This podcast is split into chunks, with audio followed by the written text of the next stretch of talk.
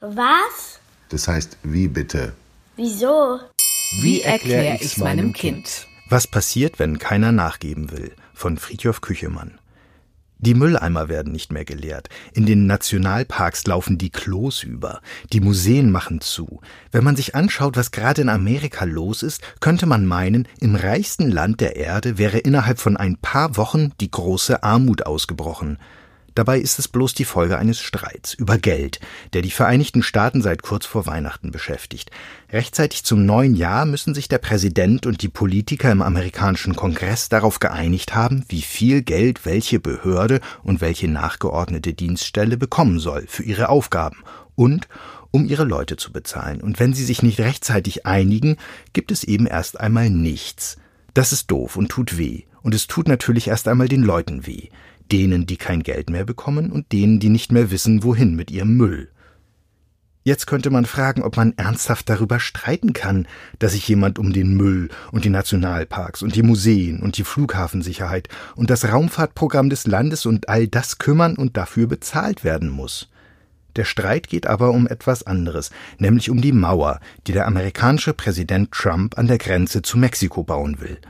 Nach den Wahlen Anfang November hatten die Republikaner, das ist die Partei, der auch Trump angehört, die Mehrheit im Repräsentantenhaus verloren und die Demokraten, so heißt die andere Partei, sind gegen die Idee mit der Mauer.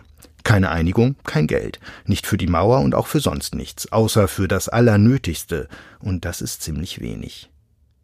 Und soll es hier nicht um den Streit über die Mauer gehen, sondern ums Streiten selbst, darum, was passiert, wenn keiner nachgeben will wie das überhaupt passieren kann, dass ein ganzes Land auf einmal nicht mehr so richtig weiß, wie es weitergeht. Auch in Großbritannien ist das gerade so. Dort hatten die Menschen ja vor drei Jahren abstimmen sollen, ob sie noch weiter zu Europa, zur Europäischen Union gehören wollen, und die meisten, die an der Wahl teilgenommen hatten, waren dagegen. Die britische Regierung hat dann mit Europa ausgehandelt, wie das überhaupt gehen kann, austreten, und was dann aus all den Vereinbarungen der Zusammenarbeit, dem Miteinander werden soll. Als sie sich geeinigt hatten, war es auch hier wieder das Parlament, das dagegen war. Jetzt drückt der Austrittstermin immer näher und er ist so ziemlich das Einzige, was an der ganzen Sache klar ist. Was dann kommt, in etwas mehr als zwei Monaten, ob man ihn vielleicht doch nochmal verschiebt, ob man vielleicht überhaupt die ganze Idee mit diesem Brexit noch einmal neu entscheidet, keiner weiß es. Das Erschütternde an diesen beiden Auseinandersetzungen ist, keine Seite will nachgeben und jede Seite riskiert lieber, dass die Situation sogar noch schlimmer wird, als wenn sich die andere Seite durchgesetzt hätte. Vielleicht ist es ein bisschen so wie in der großen Pause auf dem Schulhof, wenn man sich nicht einigen kann, was gespielt werden soll. Fangen oder Tischtennis. Man streitet und streitet und dann klingelt es auf einmal wieder zum Unterricht. Dabei wäre es auch für die Tischtennisfans bestimmt besser gewesen, Fangen zu spielen, als nur rumzustehen und zu streiten. Da klappt es dann aber auch mit diesem Vergleich nicht mehr. Schließlich hat die Wahl zwischen Tischtennis oder Fangen eine andere Größenordnung und andere Folgen als die, ob ein Land eine Mauer an der Grenze baut oder sogar mit welchen Verabredungen es eine Staatengemeinschaft verlässt. Und eine Viertelstunde Zeitverschwendung kann man zur Not ja noch verschmerzen. Aber wenn Hunderttausende Staatsbedienstete kein Geld mehr bekommen und ihre Arbeit liegen bleibt, sieht das schon anders aus. Oder es ist wie, wenn sich Kinder nicht darauf einigen können, was sie im Fernsehen gucken wollen.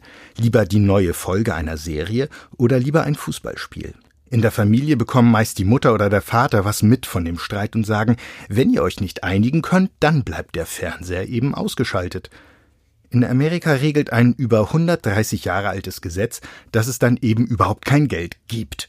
Was die Politiker natürlich nicht so unmittelbar trifft wie die Kinder vor dem Fernseher. Und es kommt bei den Politikern noch etwas dazu. Davor, sich mit ihrer Idee nicht durchzusetzen oder um des lieben Friedens willen einem Kompromiss zuzustimmen, der dann eben doch nur noch gerade mal die Hälfte ihrer eigenen Idee umsetzt, davor haben sie richtig Angst. Die Wähler könnten das als Schwäche auslegen, fürchten sie, und sie beim nächsten Mal einfach nicht wieder wählen. Dass es gerade so doof ist, merken zwar auch genau diese Wähler am stärksten, aber daran kann man wenigstens dem politischen Gegner die Schuld geben.